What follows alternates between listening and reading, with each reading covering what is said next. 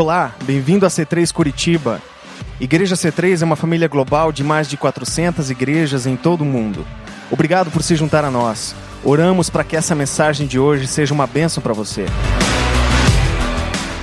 Essa mulher, Agar, começou então a desprezar e a causar um estresse emocional em Sara. E você pode imaginar dentro de uma casa, o pai, o filho, ou os pais e o filho, nesse caso, a mãe e o filho, volta e meia, Ismael e Agar, sentando para conversar e se queixando e desprezando e falando coisas que diminuíam Sara, por exemplo. Você veja, é uma mulher que já não tem mais condições de ter filho e está iludida que vai ter um dia. Imagine só. E aí você tem um desenrolar de, provavelmente, muitas vezes, mãe e filho conversando a respeito de coisas ruins de uma terceira pessoa. E esse comportamento se perpetua quando nasce Isaac, Ismael continua fazendo a mesma coisa, a mesma coisa que a mãe fazia. Ismael fez. Como diz o ditado, o que anda nos pais, corre nos filhos. Assim aconteceu com Ismael, e ele começou a debochar e a caçoar de Isaac.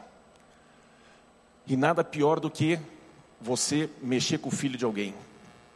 A mãe vira uma fera. E ela entra em ação e protege e diz: Eu não quero mais essa escrava aqui, nem o filho dela, manda embora. E quando você começa a ter uma atitude ruim, de falar mal de alguém, desprezar alguém, você vai colher consequências disso, sem dúvida. E foi o que aconteceu com Agar, e foi o que aconteceu com Ismael. Eles tiveram que sair de perto da proteção de Abraão, da proteção daquela família. E aí, Agar e Ismael são lançados no deserto. E ainda que Abraão tinha convicção de que Deus havia falado, eu vou cuidar deles, e ele conseguiu ter a coragem, porque, gente, não é fácil, né? Concorda comigo? Não é nada fácil você mandar embora alguém para o deserto com um filho, só com um odre de água, nada fácil. Só é capaz de fazer isso quem tem relacionamento com Deus e sabe que Deus é fiel para cumprir a sua palavra. E Abraão então faz isso. Mas Agar não tinha relacionamento com Deus. Agar não tinha ouvido nada de Deus. Por mais que estivesse na família que tinha relacionamento com Deus, ela não tinha. E assim muitas vezes acontece conosco nosso melhor amigo, nossos pais, os nossos filhos, alguém da nossa família tem muito relacionamento com Deus. Mas talvez eu não tenha. E não é o suficiente alguém próximo a mim, de vez em quando me ajudar em situações difíceis. O desejo de Deus é que cada pessoa tenha um relacionamento íntimo, pessoal com Ele, através de Jesus. E aqui, Agar não tinha esse relacionamento. E ela tinha, sim, atitudes ruins, Ismael tinha atitudes ruins, e passaram a colher as consequências disso. Mas apesar disso, apesar às vezes da nossa atitude ruim, apesar de colhermos consequências daquilo que a gente faz, nós temos um Deus maravilhoso. Que ainda que Ele venha nos ensinar a mudar de comportamento, ainda que Ele venha a nos corrigir, Ele tem um coração muito longânimo, ele tem um coração muito amoroso para que você possa ser corrigido, você possa ser resgatado, você possa ser recolhido de volta à presença de Deus. E assim, quando é, no versículo, em, acho que é o 14, ela saiu andando errante pelo deserto de Berseba. Às vezes você e eu, nos, nós somos lançados em situações que a gente não sabe o que fazer. Alguém já passou por isso? É mandado embora, de repente caiu o chão, sumiu o chão, um divórcio, alguma coisa, morre alguém na família, o chão caiu, o chão sumiu. E você começa a ficar perdido. Fica andando errante pelo deserto. E é normal você ter essas fases da vida. Mesmo que seja consequência de atos que a gente está colhendo, que a gente pegou a caneta e fez alguma coisa, ou alguém fez alguma coisa conosco. Ainda assim, Deus vem através, atrás, atrás de você. E aqui foi o que aconteceu com, com Agar. Um anjo desce e fala aquilo que Deus havia falado para Abraão. Finalmente ela conseguiu ouvir. E o que, me chama, o que me chama a atenção nessa história é que muitos de nós aqui, nós amamos ver milagres. Quem não gosta de ver milagres? Eu, eu amo ver milagres. Gostaria de ver muito mais. Porém, milagre é uma intervenção diante de uma crise. Quem é que gosta de crise? Ninguém gosta de crise. Ninguém gosta, de se, se jogar numa cova de leões, ninguém gosta de se jogar numa situação complicada. Mas às vezes acontece, não acontece? Às vezes eu estou numa situação difícil e eu preciso de um milagre. Mas, independente do porquê você está numa situação, é interessante que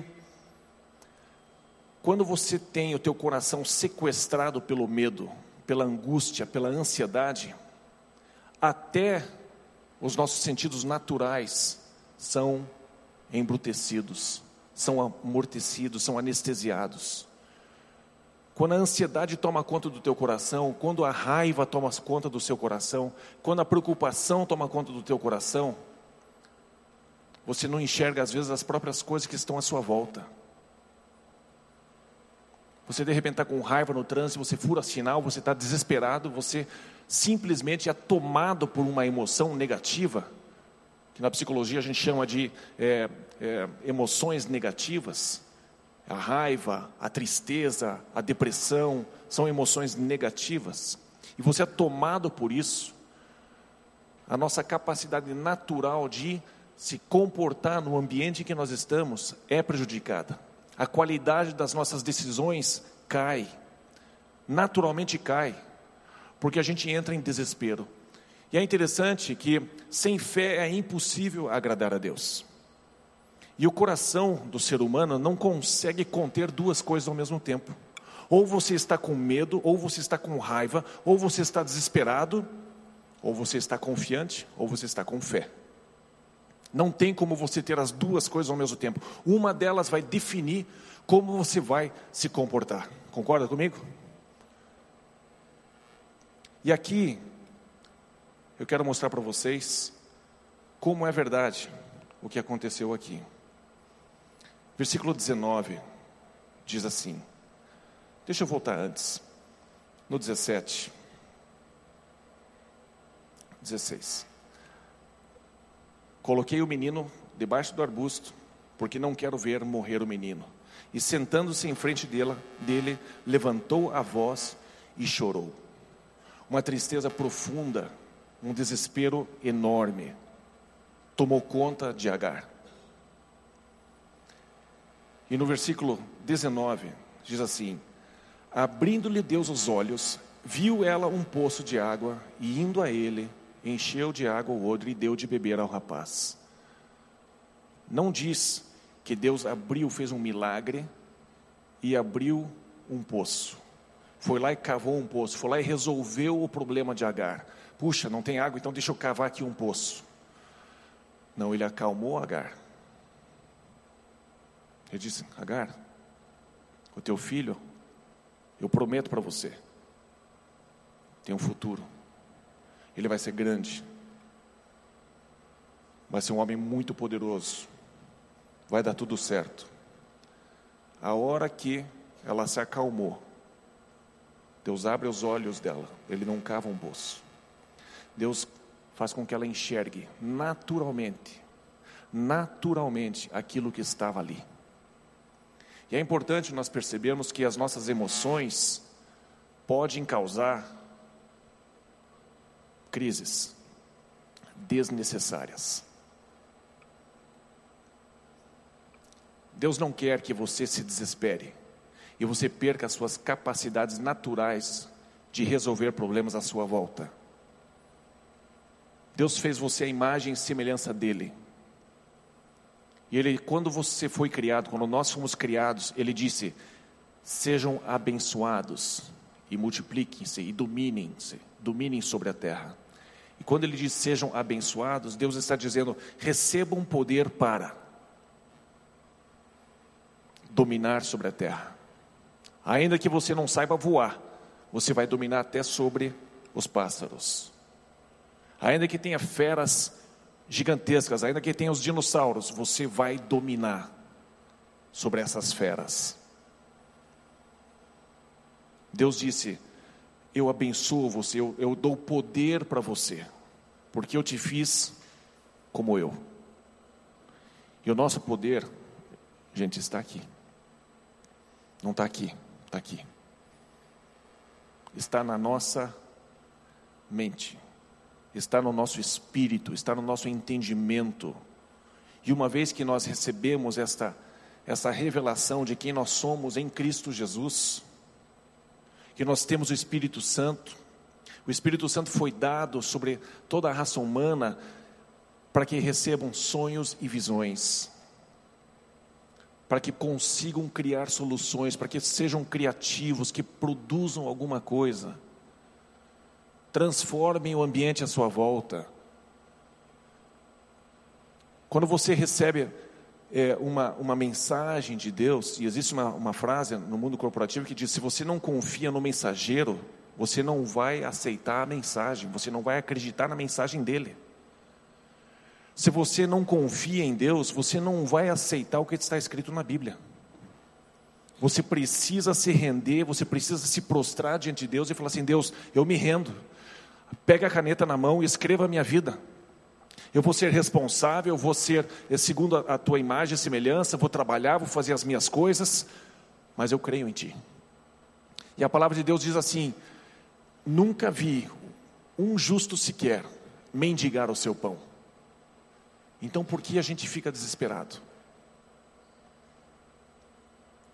Deus quer que você abra os olhos e veja o poço que está aberto. Deus pode cavar o poço? Pode. Ele quer cavar o poço? Ele preferiria que você visse o poço que já existe.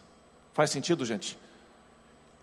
Como Deus quer que a gente seja um povo que confia nele, mas tem fé que tem obras, porque a fé sem obras é morta. Então eu preciso ter a convicção de que eu posso sim achar a solução. Com o meu entendimento, com o esclarecimento que eu tenho tido da palavra de Deus, com o esclarecimento que eu tenho tido dos estudos que eu tenho, dos meus relacionamentos, das, das minhas conexões, eu devo sim trabalhar em parceria com Deus. Eu não quero que você tire Deus da equação, eu quero que você represente a Deus. Eu quero que você se lembre que você é embaixador de Cristo. O embaixador de Cristo não é um miserável, ele é, ele é, é uma, uma criatura da realeza de Deus.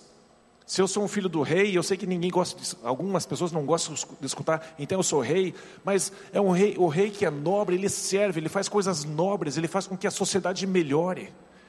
Não é um cara que senta no trono e é servido, não, nós somos um outro tipo de reino, um outro tipo de rei, que tem a imagem e semelhança de Deus, e o Espírito de Deus, e os sonhos e visões de Deus, para que ele seja uma solução na sociedade e não um peso para a sociedade. O que é que a sociedade tem que fazer pelos crentes? Nada. Nós é que temos que fazer pela sociedade. Nós é que temos o Espírito de Deus. Nós temos a inteligência e o Espírito de Deus, gente. Nós somos a solução. Nós somos o sal e a luz desse mundo. Então ninguém precisa, entre aspas, te dar um emprego. Que tal se você invertesse o pensamento e dissesse: Eu vou dar emprego. Que tal se você percebesse que você é a solução e não um problema? Que alguém precisa resolver o teu problema. Que tal você pensar um pouquinho diferente de vez em quando? Eu não estou dizendo que você não possa ter emprego, lógico que pode. Lógico que pode.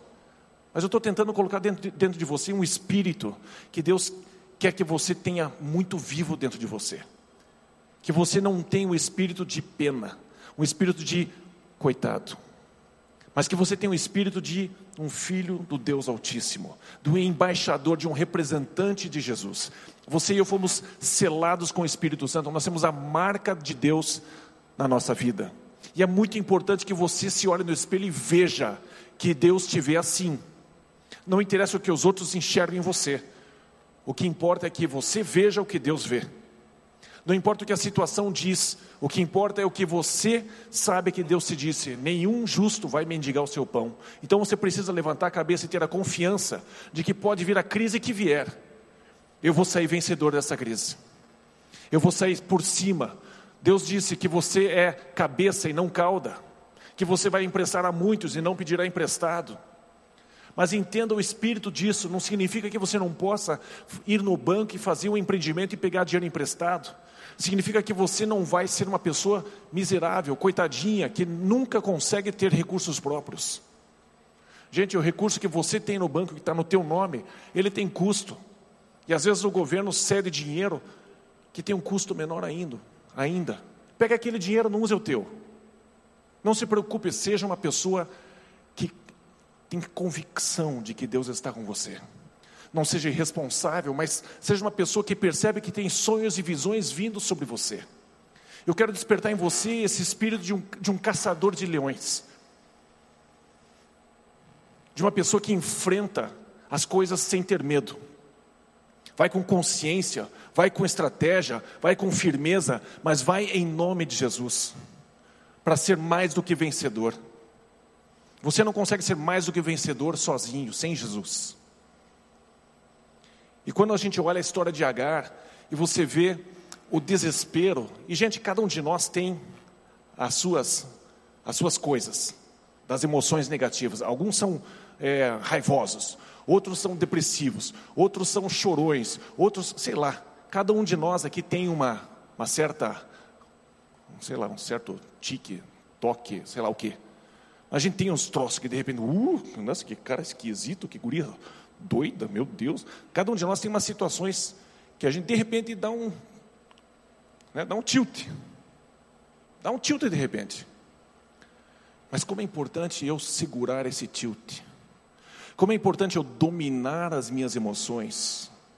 Porque eu vou deixar de ver até as coisas naturais que estão à minha disposição e a gente deixa de ser quem Deus desenhou a gente ser. Como é importante, gente, percebermos e lembrarmos que nós somos embaixadores de Cristo. Não para acumular riqueza, para a gente ficar se sobejando, a gente ficar esbanjando, não é para isso. É para que você possa abençoar a sociedade. Os nobres faziam coisas nobres. Eles ajudavam a sociedade, eles despejavam suas, suas riquezas na sociedade. Isso é ser nobre, não é ser rico. É ser alguém que utiliza os seus recursos para abençoar a sociedade, a comunidade à sua volta. E é por isso que Deus quer que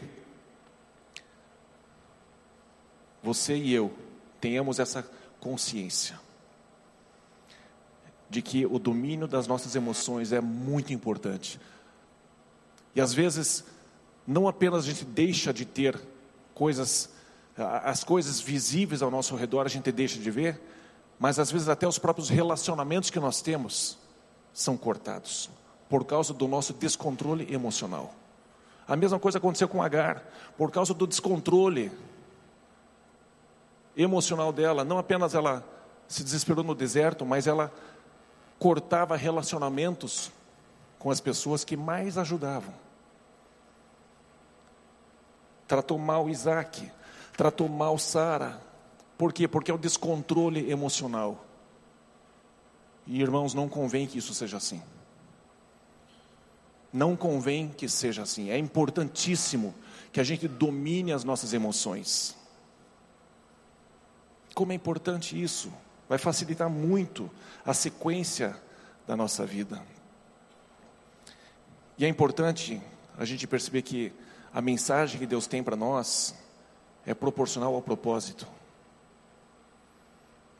E às vezes Deus escreve algumas coisas na, na, nossa vida e a gente está num quadrinho, naquele quadrinho onde a situação vai ser difícil.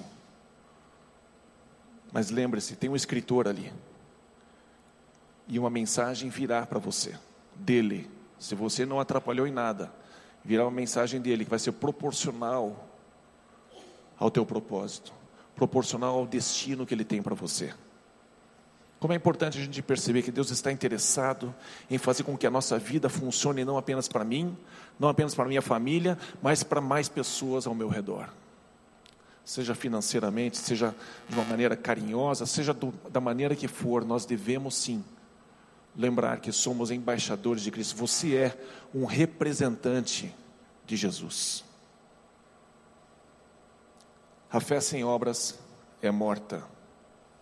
E eu te pergunto, o que é que você vai fazer agora, sabendo que Deus está a seu favor?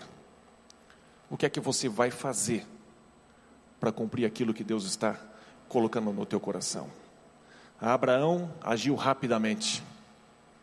Ele entrou em ação, foi obediente rapidamente. Porque às vezes a oportunidade vai passar, porque a gente deixou o medo entrar. Como é importante a gente entrar em ação, na obediência de uma maneira rápida, quando Deus fala com a gente. E às vezes o tempo passa demais, e aí a oportunidade passou, e aí aquela palavra talvez já precisa ser ajustada por Deus de novo, porque a gente não entrou no fluxo da história que Deus estava escrevendo. Quais emoções estão sequestrando você de perceber as respostas naturais que estão à sua disposição?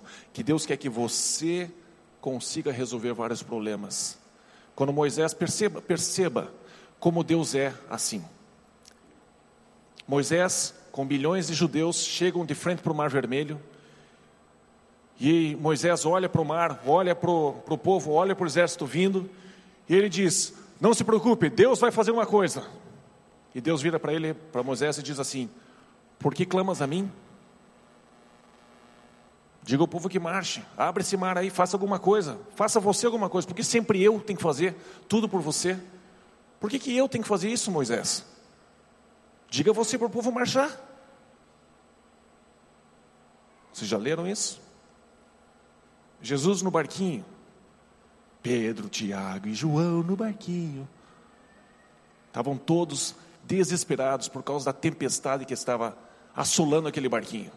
E Jesus dormia que um, uma criança. Mas os discípulos vão lá e correm e sacodem Jesus, não, não, não te importas que pereçamos? Jesus, a gente está indo a pique. Você não, não se importa com isso, você é eterno, mas a gente aqui é, é limitado, né? E Jesus fica irritado, pô, eu tenho poucas horas de sono, você me acorda? Não, Jesus não ficou irritado. Mas ele ficou indignado porque é, ele falou assim: por que vocês têm uma fé tão tímida? Né? Fé tímida é assim, né? Tem um problema ali, você. Ô Jesus, faz uma coisa lá. A fé tímida se esconde dentro da gente. E Jesus fica indignado com isso. Poucos momentos Jesus fica indignado ou impressionado.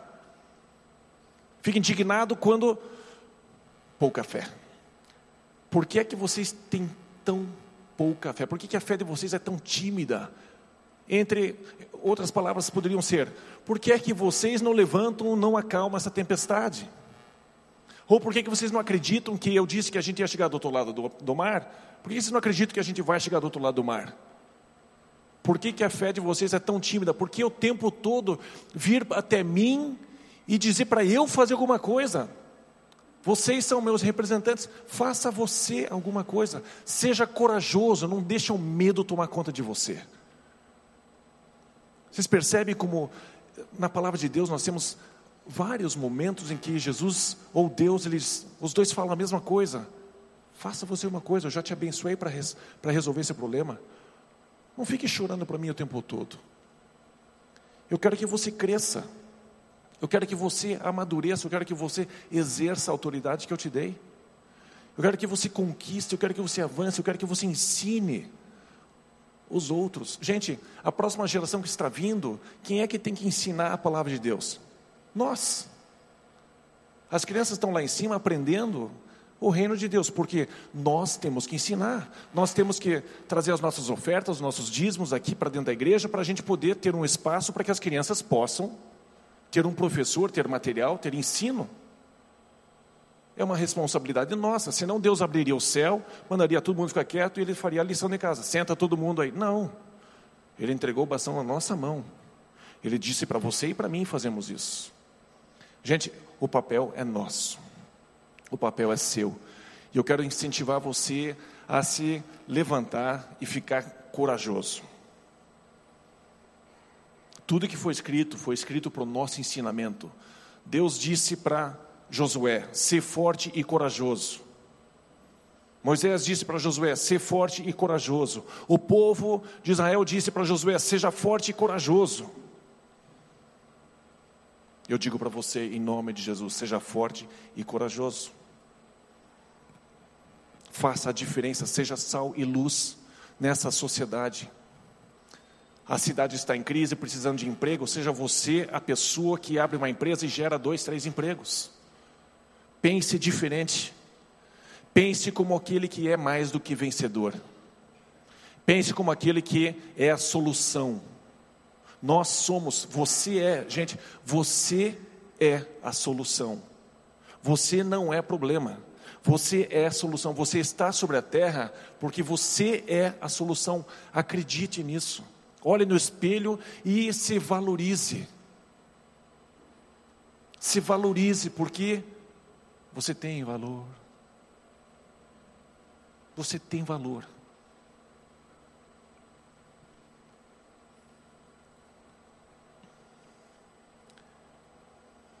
Eu espero que eu tenha ouvido de Deus,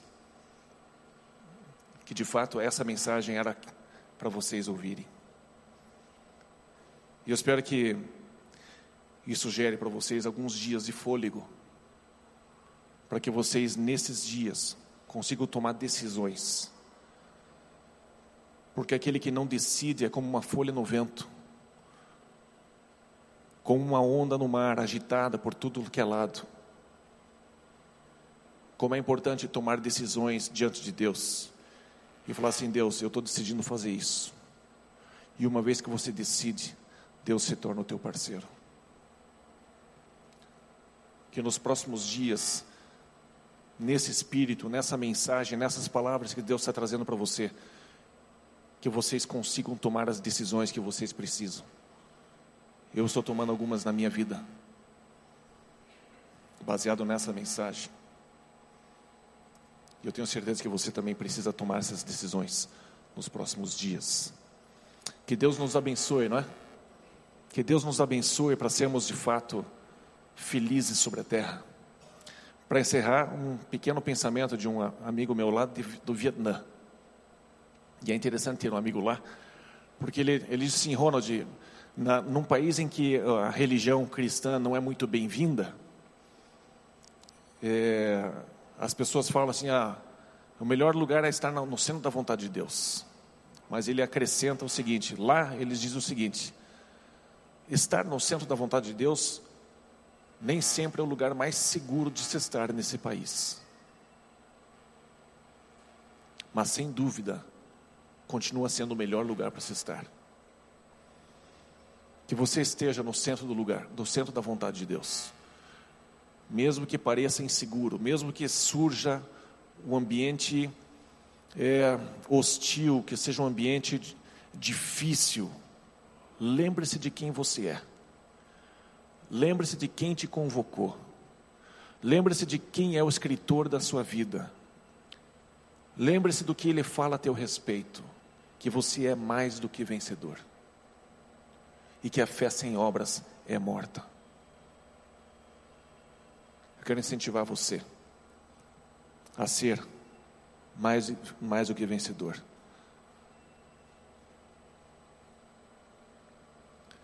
Quero convidar você a ficar em pé.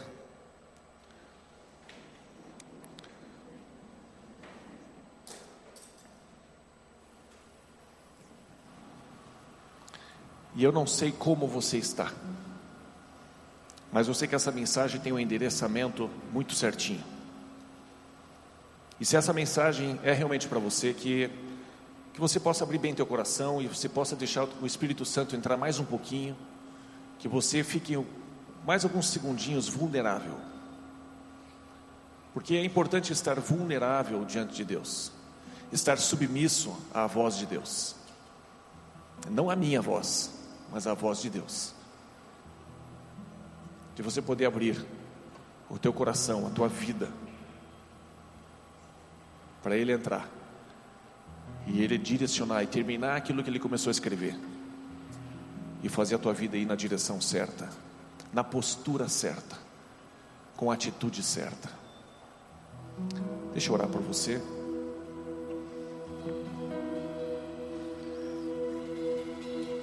Espírito de Deus, conscientiza cada um de nós que está aqui, de que o Senhor está nesse lugar. Aguça, Senhor, as nossas percepções, os nossos sentidos, o nosso espírito, a nossa alma, o nosso corpo, que sejamos todos sensíveis à Sua presença, que está aqui. Por isso, Espírito Santo, eu peço que o Senhor passeie nesse lugar e o Senhor invada o coração de cada um que está aqui com o seu toque que diz: calma. O que eu escrevi para você, para a sua vida, é muito bom. E a autoridade que eu coloquei sobre a tua vida é de um rei, é de filho de Deus, é daquele que é sal e luz sobre a terra. O Espírito Santo diz para você: creia em mim, creia em mim.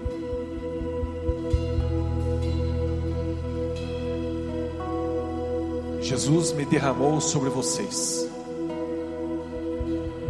E eu venho para apontar de volta para Jesus.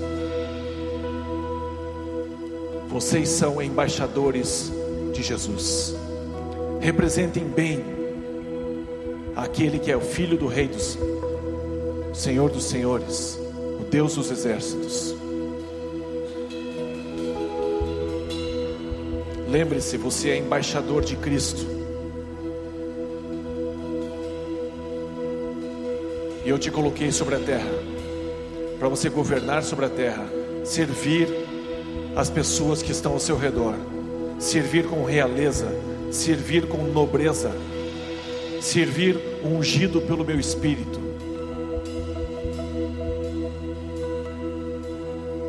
E eu digo a cada um de vocês: seja forte e corajoso, não temas, não deixe o teu coração ser sequestrado pelo medo, mas encha, encha de fé o teu coração, se apoie na minha palavra, e para alguns eu digo: comece a ler a minha palavra. Se apaixone pela minha palavra. O amor é uma decisão. Decida amar a minha palavra.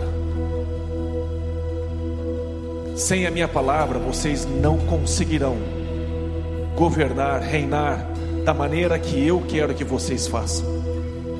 Vocês serão conduzidos de um lado para o outro, como folha seca no vento, sem a minha palavra.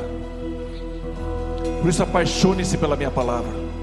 Se deixe ser levado, dominado, consumido pela minha palavra.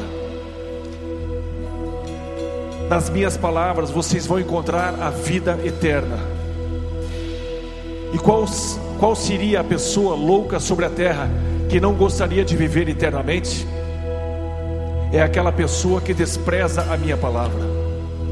Aquele que despreza a minha palavra, despreza a mim mesmo. Fato, eu sou um Deus amoroso. Mas eu também sou, não se esqueçam, um Deus zeloso pela minha palavra. E importa que os meus filhos sejam zelosos pela minha palavra. E se faltar sabedoria para você, peça para mim e eu vou te dar sabedoria. E insista dia após dia, medite nessa palavra dia e noite. Por séculos e séculos e séculos eu tenho falado a mesma coisa para todo ser humano. Medite na minha palavra noite e dia e não se não deixe afastar de você esta palavra. Pai, muito obrigado. Muito obrigado por ter interrompido essa série para nos falar ao coração, porque o Senhor nos ama e o Senhor tem grandes coisas para cada um de nós. Espírito Santo, Queremos te louvar com mais uma canção, queremos exaltar a Ti com mais uma música. Queremos pedir também, Senhor, que essa semana seja uma semana de decisões, seja uma semana onde a gente pode entrar na Sua presença com clareza, com consciência e decidir ser forte e corajoso e representar bem o Senhor aqui na terra.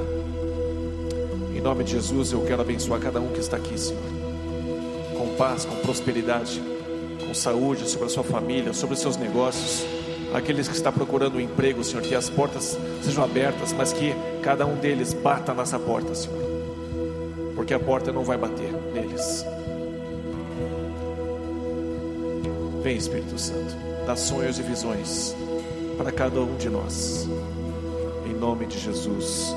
E todo mundo diz: Amém. Amém. Vamos adorar a Deus mais um pouquinho?